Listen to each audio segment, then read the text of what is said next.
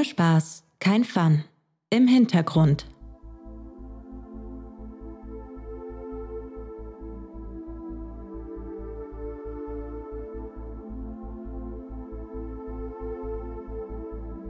Musik ist für viele eine brotlose Kunst. Viele verdienen wenig, wenige verdienen viel. Und meist sind letzteres nicht die Künstlerinnen, denn diese führen einen ewigen Existenzkampf. Doch was ist die Alternative, wenn das System nicht urheberinnenfreundlich ausgerichtet ist? Eine Möglichkeit, doch noch Geld zu verdienen, ist das sogenannte Branded Partnership. Auf Deutsch die Kollaboration zwischen Künstlerinnen, Crews oder Clubs mit einer großen Firma aus der Privatwirtschaft. Aber auf was und wen lässt man sich da eigentlich ein? Ritter mit weißer Rüstung oder Tanz mit dem Teufel?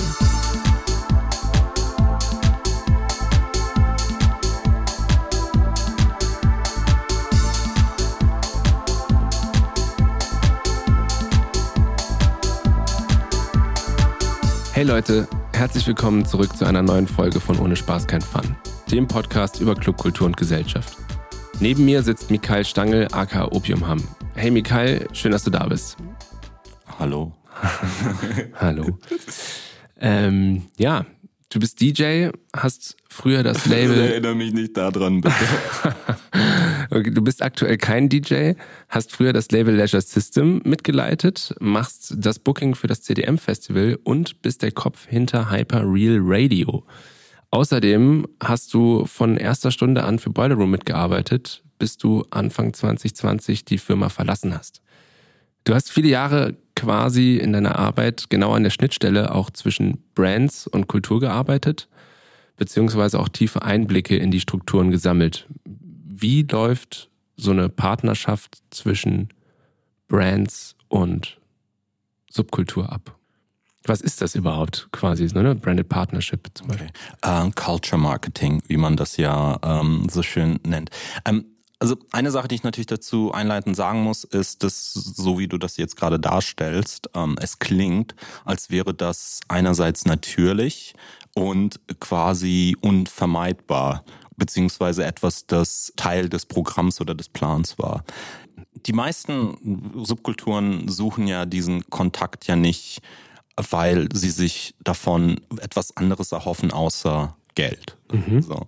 Ähm, das ist ja tatsächlich so und das, du kannst auch den so, so ein bisschen nachzeichnen mit den Möglichkeiten oder Unmöglichkeiten des Monetarisierens des in der Subkultur Wirtschaften, wie dann die Wichtigkeit der Marken dann immer mehr zugenommen hat. Je weniger du eigentlich mit dem, was du machen möchtest, nämlich einfach Kulturschaffender zu sein, Geld machen kannst, musst du natürlich über Drittmittel nachdenken. So. Mhm. In vielen Fällen können, vielen, also wenigen privilegierten Fällen können das institutionelle Förderungen sein. Mhm. Institute, Kulturinstitute, staatliche Stellen, Kunstinstitutionen, Stiftungen, was, Stiftungen, ja. was auch immer es da gibt. Aber das ist natürlich ähm, die Eintrittsschwelle ist dafür relativ hoch, mhm. oft thematisch sehr begrenzt und natürlich, und das ist natürlich Teil der Diskussion, weil es auch ähm, den Markendiskurs betrifft,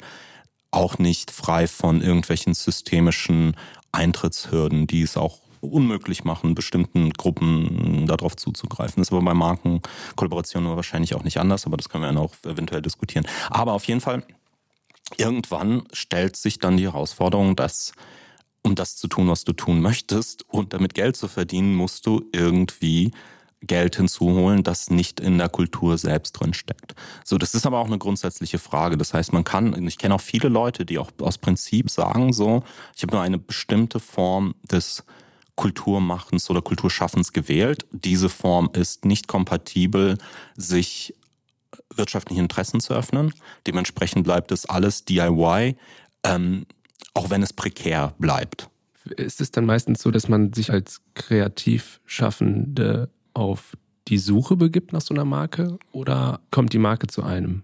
Also muss ja erstmal auch ein bisschen so in die Geschichte des Culture Marketings äh, ja, schauen. Ja, ähm, Markenpräsenz in der Kultur gab es eigentlich, solange es wie Musik gab. Das bedeutet, dass schon immer viele musikalische Genres, sei es als Werbesongs, sei es als Werbeveranstaltungen, ähm, sei es als so klassische Sponsoring-Maßnahmen, das gibt es schon seit, also eigentlich von, von also schon 100 Jahre mindestens. Mhm. Dementsprechend, das hat schon immer so sich äh, Schulter an Schulter gerieben.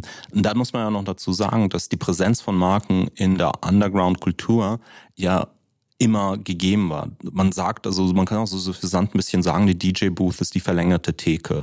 So, und das stellst du ja auch fest, wenn du im Club spielst, solange, so, sobald es nicht genug Getränke verkauft werden, dann ist auch dein 8 Stunden Closing-Set nach einer Stunde zu Wobei, Ende. Ja. So. Ja, das eine ist quasi Kerngeschäft und das andere ist nochmal so ein genau. Äh, verlängerter Arm des. Der, Absolut. Ja. Und es gibt ja auch einen Grund, wieso Marken, äh, Kühlschränke einer bestimmten Marke hinter der Theke stehen und nicht einer anderen, weil viele Clubs haben ja durchaus äh, Deals mit, mit, mit Brauereien, die es ihnen überhaupt erst ermöglichen, ähm, die Cluberöffnung vorfinanzieren. Und es gibt ja so da gibt es ja so richtig, also ich habe mal gehört, dass zum Beispiel, wenn du auch, auch so Cafés oder wherever, wenn du Coca-Cola verkaufst, dass du, da gab es mal eine Zeit lang, die Coca-Cola muss die, diese Temperatur haben und in diesem Kühlschrank stehen und das wurde alles angeliefert und dann ist das wie so ein, ja fast schon so Franchise, ne? Ab, naja, absolut. Die Marken ja. haben relativ viel Kontrolle über die Visibilität äh, ihrer Produkte. Aber im Endeffekt, also dass man sagt, dass Clubkultur als Beispiel irgendwie in so einem markenfreien Raum stattfindet, ist eigentlich voll nicht gegeben, es sei denn, es ist irgendeine eine Free-Tech-Party im Wald, bei dem jeder seine Getränke selbst mitbringt. So, aber im Endeffekt bewegt sich Kultur immer in innerhalb der Gesellschaft und die Gesellschaft ist leider eine marktwirtschaftliche und dementsprechend gibt es verschiedene Akteure innerhalb dieser Marktwirtschaft. So. Aber im Endeffekt hat sich dann über die letzten 20 Jahre, 15 Jahre eine Tendenz entwickelt, dass Marken verstanden haben, dass eine Fragmentierung ihres Marketings Sinn macht, statt so diese Massenkommunikation. Das heißt, man hat so ein Markenbild, irgendeine eine Message so. Und äh, manche Marken haben festgestellt, es macht Sinn, wenn man das fragmentiert. Mhm. Und ein führendes Beispiel natürlich ist so Red Bull mit Red Bull Music Academy. Wollte ich auch noch drauf mit, zu sprechen ähm, kommen. Ja, ja, ich habe ja für die ein paar Jahre lang als Freelancer gearbeitet. Ähm, 2000 11, 12 bis 2015, glaube ich. Mhm. Ähm, die wir dann festgestellt haben, dass man durch die Ansprache von bestimmten Lebensumwelten, also Sport, Extremsport, dann innerhalb des Extremsports, dann Mountainbiking, Skateboarding, Breakdancing, was auch immer es da gibt. Ähm, und dann auch irgendwann festgestellt, okay, wir können auch uns mit Musik, mit was eigentlich total so Musik, die am Rande stattfindet, äh, auseinandersetzen. So. Und äh, gab es da zwei Strategien theoretisch. Die eine ist wirklich so dieses klassische Sponsoring. So Markenlogo auf die Bühne, Marke, Marke, Marke, Marke schreit dir ins Auge an jeder Stelle. Auf so deinem, festivalmäßig. Genau. Auf der Bühne, auf dem Getränkebecher, auf dem Ticket, auf dem Armband. An so, der Bar. Überall. An der Bar so. Und dann zählt man die theoretischen Markenkontakte. Okay, 10.000 Leute Festivals, 100 Logos sind dann äh, eine Million Markenkontakte. So. Ähm, es war Quatsch, weil das bleibt nicht stecken und es ist auch inzwischen auch nicht so, wie Markenkommunikation wohl funktioniert. Und ähm, dementsprechend wurde äh, realisiert, dass man sich komplexer mit solchen Dingen, mit den Lebensumwelten auseinandersetzen muss. Also in Form von Content, in Form von irgendeiner Interaktion, in Form von Kommunikation. Und das ist eigentlich im Endeffekt, wo sowohl einerseits die Gefahr, aber auch die Chance äh, des Ganzen liegt. Denn ähm, und so muss man es halt auch sagen. Ähm, Im Endeffekt ist es oft ein Austausch von Interessen und dementsprechend ist für mich oft nicht die grundsätzliche Frage, ist es okay mit Marken zu agieren, sondern was ist das Machtverhältnis innerhalb der Interaktion. Das bedeutet, was tut man füreinander und was verstärkt es. Und dabei stelle ich natürlich die Marken persönlich immer hinten an. Das bedeutet, ich möchte immer, und das war auch meine Arbeit immer so, ich möchte das, was Kulturschaffende ähm, machen, verstärken, Plattformen und Möglichkeiten erzeugen und rausfinden aber, wie kann ich das erreichen und dennoch die Ziele der Marken, welche Ziele das auch ist, das kann irgendwas produktfokussiertes sein. Also man hat äh, irgendein neues Produkt und man möchte, dass so viele Leute wie möglich drüber reden oder es ist irgendein Image. Ähm, so eine äh, Imagefrage, das heißt, man möchte von einem Image dieser Kultur, dieser Aktion, dieser Clubkultur profitieren. So Image-Transfer ist das Wort, was ich gesucht habe. Hm. Dass man das natürlich auch erfüllt, weil im Endeffekt ist es auch eine Geschäftsbeziehung. Aber Mm, man in dem Prozess nicht zu viel von sich weggibt. Darf ich da kurz mal einhaken? Wie, also für mich sind da gerade zwei Fragen interessant. A, warum ist das in so einer relativ kleinen Nische der Subkultur, es ist ja nicht EDM, da mhm. passiert sowas ja, das ist ja so viel massentauglich, aber warum in so einer Nische Clubkultur und B, wer, wenn man jetzt sich solche Partnerschaften anguckt, wer profitiert denn am meisten davon? Die Marke oder die KünstlerInnen, Crews, ClubbetreiberInnen? Ne? Wer hat am Ende da den meisten? Naja, das ist ja, also, das ist ja die Aufgabe. Also im Endeffekt so nischig und so kleines Clubkultur. Äh, nicht mehr. Nicht mehr. War es auch ehrlich gesagt noch nie. So sind bestimmte äh, Bewegungen innerhalb der Clubkultur nischig.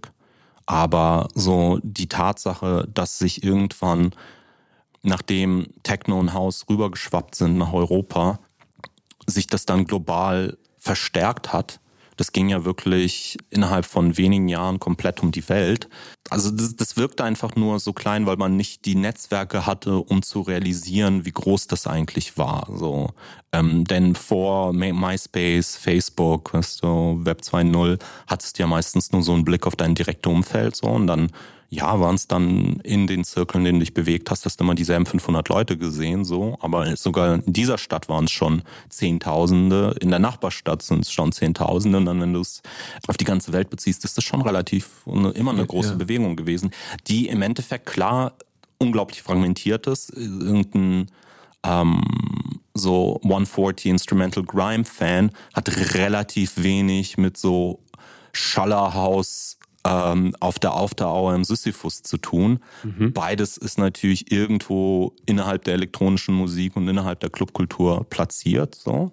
Aber die wenigsten Marken, mit denen ich zusammenarbeiten musste in den letzten Jahren, und ich muss auch immer wieder sagen, ist jetzt nicht so, dass ich die Zusammenarbeit mit Marken so als das Highlight meiner Musikkarriere betrachte. Ich habe äh, mit anderen Intentionen angefangen, aber im Endeffekt gibt es auch dann bestimmte Realitäten, wenn du dir auch sagen musst, du kannst halt bestimmte Sachen einfach nicht machen, wenn sie kein Geld verdienen. Das war ja auch bei Boiler Room zum Beispiel so. Mhm. Alle wollten den Content, den Boiler Room gemacht hat, alle wollten dieses zu sehen, was passiert in den Communities weltweit. Wir wollten natürlich so vielen Musikerinnen und Musikern weltweit Zugang geben zu dieser globalen Plattform, aber das Publikum ist nicht bereit dafür zu zahlen. Ja. So, das hast du ja auch in, in das ist, Ja, das hatten wir ja voll oft, dass jetzt so, so die Paywall daran scheitert und dann muss man halt anders monetarisieren. Exakt. Also die ja. Leute wollen diese Dinge sehen, aber sie wollen auch die Künstlerinnen und Künstler nicht bezahlen oder nicht auch die Content Creator. Sogar, ähm, also es ist halt warum, wenn ich, wenn ich das fragen darf, warum bist du denn ausgestiegen aus dem, weil also, hat es was damit, also du hast ja gesagt, das ist nicht die, deine liebste Beschäftigung gewesen, ne, sich damit quasi dieser, dieser Teil der Arbeit. Warum bist du bei Boiler Room ausgestiegen? Also, ich habe das jetzt zehn Jahre lang gemacht, ähm, habe innerhalb dessen also ziemlich alles wirklich erreicht, was man eigentlich erreichen kann. Ähm, ich könnte das wahrscheinlich auch noch zehn Jahre weitermachen, weil das Schöne an der elektronischen Musik ist, dass sie sich ja ständig erneuert. Es gibt noch so viele unglaublich tolle Musikerinnen und Musiker und ähm, Städte und Länder, die ich glaube unbedingt Zugriff haben sollten auf das maximalstmögliche Publikum. Einfach weil es einfach auch echt zu viele so eurozentrische Netzwerke gibt, die einfach einen freien Fluss der Kultur mehr oder weniger sabotieren zum Teil bewusst sabotieren. Und das war ja immer die Stärke von Boiler Room, dass wir so eine große Plattform haben, dass wir auf einmal mit einer Show aus einem Land, über das vorher noch keiner nachgedacht hat, auf einmal ganze Communities in den globalen Fokus rücken konnten. Und das war immer das Wichtigste und Dankbarste an der Sache. So, aber im Endeffekt, ähm, die Organisation verändert sich, die äh, Musiklandschaft verändert sich. Bin, du hast dich ja auch verändert, ne? Ich habe mich, naja, ich habe mich, also ich bin immer noch genauso obsessiv ähm, zugange, wenn es um Musik geht, wie ich mit 14 war. Also das hat sich, das ist so die einzige Sache, die konstant bei mir ist.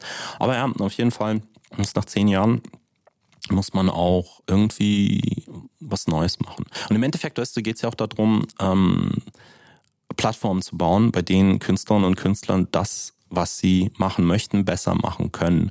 Und auch wenn Boiler Room nicht das Format Livestream erfunden hat, das haben wir vorher schon andere gemacht, haben wir es auf jeden Fall in eine sehr relevante und sehr wichtige Form ähm, gebracht. So, ähm, aber in der Umgebung, in der Boiler Room groß geworden ist, bei der tatsächlich noch ähm, Geld, also, wie soll man sagen, also das ist eine relativ weitreichende Frage, die auch noch zurückgeht darin, was ist eigentlich dieses Jahr in 2020 passiert, bevor wir überhaupt zum eigentlichen Punkt kommen können, was, wer profitiert in der, in der Kollaboration zwischen Marken und, und ähm, Kunst oder Musik. Ähm, wenn eine Sache gezeigt hat, 2020, ist es, dass all die Systeme, auf denen wir Musik schaffen oder Kultur schaffen, gebaut haben, unglaublich volatil waren, instabil. Und nur die Tatsache, dass ein Einkommens, ähm, eine Einkommensquelle, nämlich Touring, DJ-Sets, Live-Sets, halbwegs ermöglicht hat, die Ungerechtigkeiten der anderen Einkommensmöglichkeiten äh, zu ignorieren, ja. mhm. hat uns auf nicht nur einem Auge blind gemacht gegenüber dessen, dass eigentlich das Ökosystem, das wir gebaut haben, nicht richtig ist. Und auch sogar diese exponentielle Ansteigen von Möglichkeiten der Auftritte ist ja auch nur möglich gewesen, weil es eine ganze Industrie gab an Billig-Airlines, die wirklich ohne auf die ökologischen und ökonomischen Konsequenzen zu achten, es ermöglicht haben, dass was auch immer cool in New York am Montag ist, am Freitag schon in Berlin im Club zu sehen ist. So. Und der komplette systemische Kollaps von Corona hat gezeigt, dass all das so instabil war, dass wir eigentlich nicht darauf hoffen können, dass das wieder sich normalisiert, weil Normalität gab es vorher nicht. Es war absolut nichts, war normal. Wir haben einfach nur dieses Unnormale ignoriert. Und dementsprechend ist das, was Boiler als Stärke hatte, nämlich eine Plattform für Künstlerinnen und Künstler zu bieten, die dann das durchaus echt monetarisieren konnten. Und das ist so eine Sache, die man nicht vergessen darf. Wir haben bei Boiler Room in Künstlerinnen und Künstler investiert. Eine Show zu produzieren kostet mehrere tausend Euro. 99 Prozent des Content im Boiler Room gemacht hat, monetarisiert sich nicht mal selber. Also der trägt sich finanziell nicht selber. Das bedeutet, also von den 8000 Künstlern, die wir gemacht haben und Künstlerinnen, sind die meisten auf einem Niveau, da würden Resident Advisor nicht mal 150 Wörter drüber schreiben. So, wir haben mal eine Stunde HD-Content, den wirklich dann zu mehr Auftritten, mehr Aufmerksamkeit, einfach die, zu direkten Einkommen geführt hat.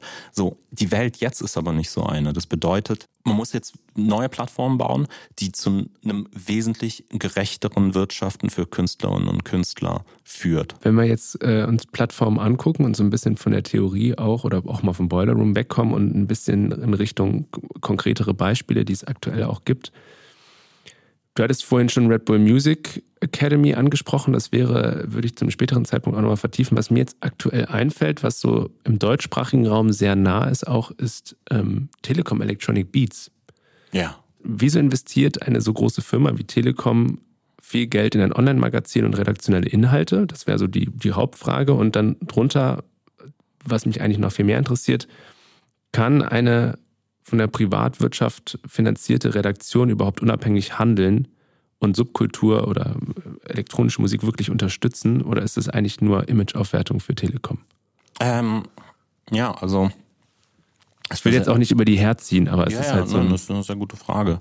Äh, ich meine, ist relativ schwierig zu beantworten in bestimmter Hinsicht, weil nämlich Redaktionen sehr oft nicht von frei von Unabhängigkeit. Unabhäng mhm. unabhängigen, also Interessen sind. Das siehst du ja bei irgendwelchen größeren Verlagshäusern, die dann aus, also so, so das Murdoch-Imperium ist ein Beispiel oder die Washington Post, die ja Jeff Bezos gehört, ist ein Beispiel mhm. oder hier im äh, deutschsprachigen Bereich ist jetzt die WAZ-Gruppe. So, die haben ja alle eine bestimmte Sprach- und Denkanweisung Mhm. So, weil es dann, dann doch Stiftungen gibt. Stiftungen, Besitzstrukturen, mhm. so. Und ich kenne ehrlich gesagt die Redaktionsstruktur von Electronic Beats ähm, so gut wie gar nicht. Also mhm.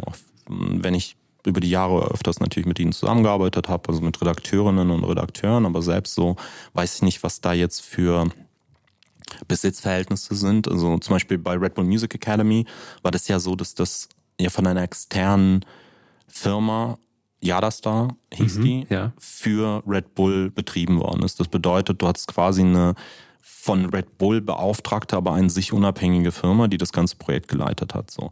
Woran das Projekt dann auch gescheitert ist. Und da war ich ja schon jahrelang nicht mehr dabei. Das war auch noch bevor überhaupt klar war, wo Mateschitz als Person politisch steht. So. Für alle, die es nicht wissen, Mateschitz ist der quasi Dietrich, ne? Dietrich, Die, ja, Dietrich. Dietrich Mateschitz ist der Milliardär, dem Red Bull gehört, gehört. und der hat äh, eine gewisse äh, rechtspopulistische ähm, Neigung, ja. Und Dieter Mateschitz hat einfach die Meinung, die so ein milliardenschwerer weißer österreichischer Kapitalist halt hat. Er ist halt so ein Rechtskonservativer und dafür habe ich persönlich kein Interesse, kein Support, keine Liebe. Ähm, Im Endeffekt ist es auch so, dass äh, Dieter Mateschitz ähm, einfach voll nicht geil ist und die Leute, mit denen er sich assoziiert, voll nicht geil ist. Und die Tatsache, dass, und hier kommen wir endlich zu dem Punkt, den ich eigentlich sagen will, ähm, was für mich dann total persönlich skandalös war, war, dass wohl während der Red Bull Music Academy, als sich in Berlin stattgefunden hat, ein Künstler, Nick Novak war das, ähm, als er dann als Teil seines Interviews für die Red Bull Music Academy wohl das Thema Dieter Mateschitz angesprochen hat, ihn ein Marketing-Mitarbeiter von Red Bull abgehackt hat. So, dann wurde quasi auf den roten Knopf gedrückt und dann war die Sendung dann auch nach zehn Minuten nicht mehr im Livestream-Archiv zu finden. So. Und mhm. da. Da ist dann quasi schon Eingriff in die redaktionelle Unabhängigkeit. Da gibt es keine, dann da Beweis, kein, dass es keine redaktionelle Unabhängigkeit gibt. Und es ist halt das Ding, also als die Welt noch irgendwie vermeintlich alles so nice war, weißt du, man nicht so viel über Politik mh, hm, gesprochen hat, konnte man halt so sagen, okay, wir verstärken so jedes Thema. Aber als dann tatsächlich über die letzten fünf Jahre sich gezeigt hat, dass die systemischen Zusammenhänge zwischen Politik und Gesellschaft, aber auch natürlich Kultur so viel komplexer sind, dass man das eine nicht diskutieren kann, ohne das andere zu adressieren, dann ist man auf einmal, dann zeigt man tatsächlich, wo man steht. Und jetzt macht man nur noch Dinge, die absolut unpolitisch sind. Das bedeutet irgendwelche Extremsportvideos, die, die halt echt nice anzusehen sind und wahrscheinlich auch echt toller Content sind, aber ähm, keinerlei politische Perspektive wirklich ermöglichen. Und das ist ja halt das Ding. Clubkultur ist tief politisch. Clubkultur für mich ist ein politischer Raum, bevor es irgendwas anderes ist. Es ist ein sozialer Raum und das bedeutet, es ist ein politischer Raum. Du kannst halt dich nicht als Marke mit Clubkultur auseinandersetzen, dann aber zensieren wollen, so, weil dann ist es wirklich nur total performatives Marketing-Quatsch, so. Und das ist klar, und davon gibt es Unmengen, so. Aber, und das ist halt, was viele Marken dann auch nicht verstehen, ist, dass das Teil der Konversation ist. Und hier sind wir, sind wir an dem Punkt, den wir vorhin besprochen haben, nämlich was ist das Machtverhältnis innerhalb dieser Beziehung zwischen Marke und Kultur. Und das ist eigentlich auf das Machtverhältnis, was ich anspreche, dass, wenn die Marke sagt, okay, wir wollen das unterstützen, wir wollen uns damit interagieren, wir wollen mit bestimmten Aspekten davon zu interagieren, dann musst du als Vermittler, und das war, das ist ja meistens dann meine Rolle, als Vermittler, jemand, der weiß, was du, wie ticken die Marken, was wollen sie eigentlich rausquetschen aus der Kultur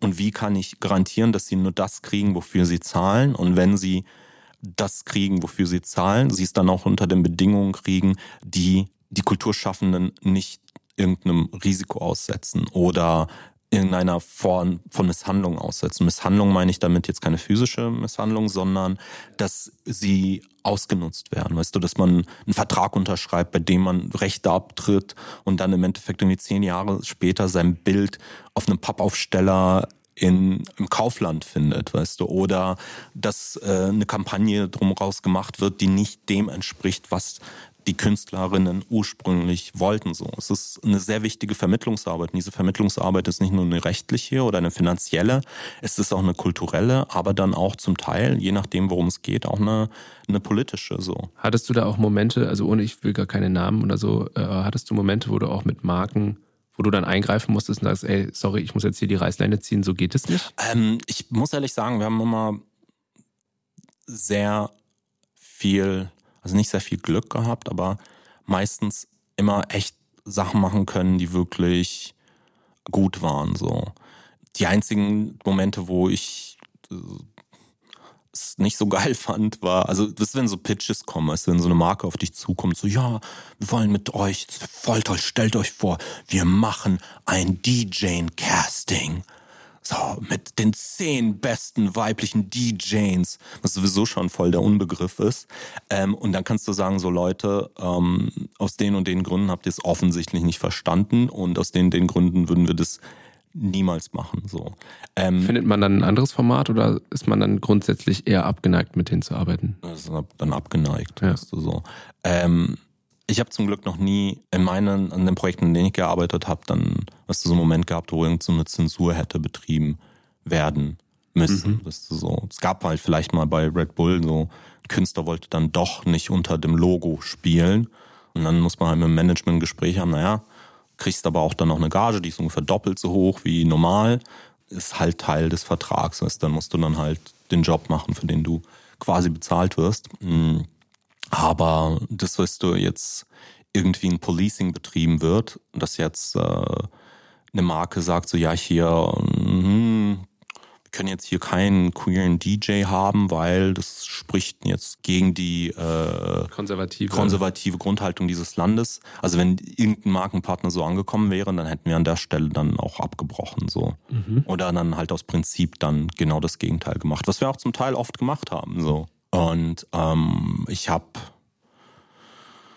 also ich habe noch nie, was du solche Konflikte erlebt, weil im Endeffekt meistens arbeitest du ja dann auch mit mit Marken zusammen, die die aus einem guten Grund auch an euch herantreten. Ja, aus einem guten Grund. Also weißt du, du arbeitest ja nicht mit irgendwelchen Waffenhändlern zusammen, weißt du, sondern äh, das sind dann, weißt du,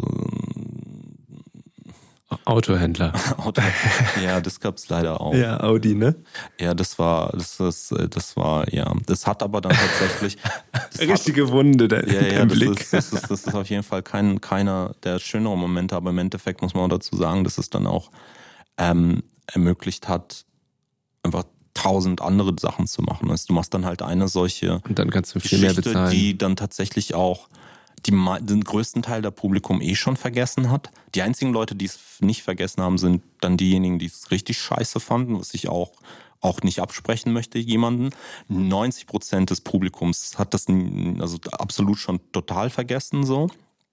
Das hat dann aber auch mal für echt 100 andere Sachen bezahlt, die sonst niemals passieren würden.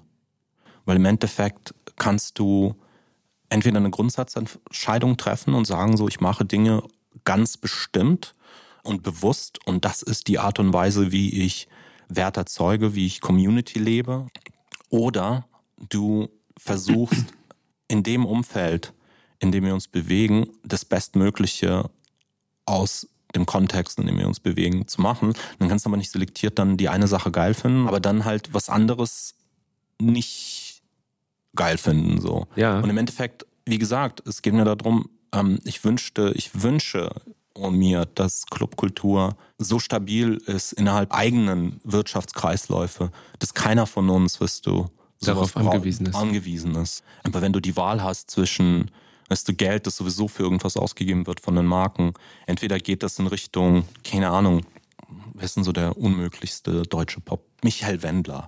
Weißt du, so. Oh Gott, weißt du, jetzt geht's ab, ja. Du, ob ich, ich, ich, hab, ich kenne nur, weil den, diesen ganzen Headlines, diese. Egal. Diese, ja, ja. Naja, weil das ist ja aber auch so ein Querdenker oder so. Ja, ja. Weißt du, ob jetzt irgendwie Michael Wender nochmal einen Mediamarkt-Deal kriegt, so. Oder ob man von Marken finanzierte, aber relativ komplexe, eloquente, weitreichende Kollaborationen ähm, macht, die dann tatsächlich Kulturschaffenden die sonst in eher prekären finanziellen Umfeld sich bewegen, Möglichkeiten gibt, ähm, das zu tun. Also ein Beispiel wäre zum Beispiel, letztes Jahr hatte ja Jägermeister diese Night Embassy gemacht. Ich konnte leider nur auf zwei Veranstaltungen gehen, so. Ja. Und rein von außen betrachtet war das Programm unglaublich gut.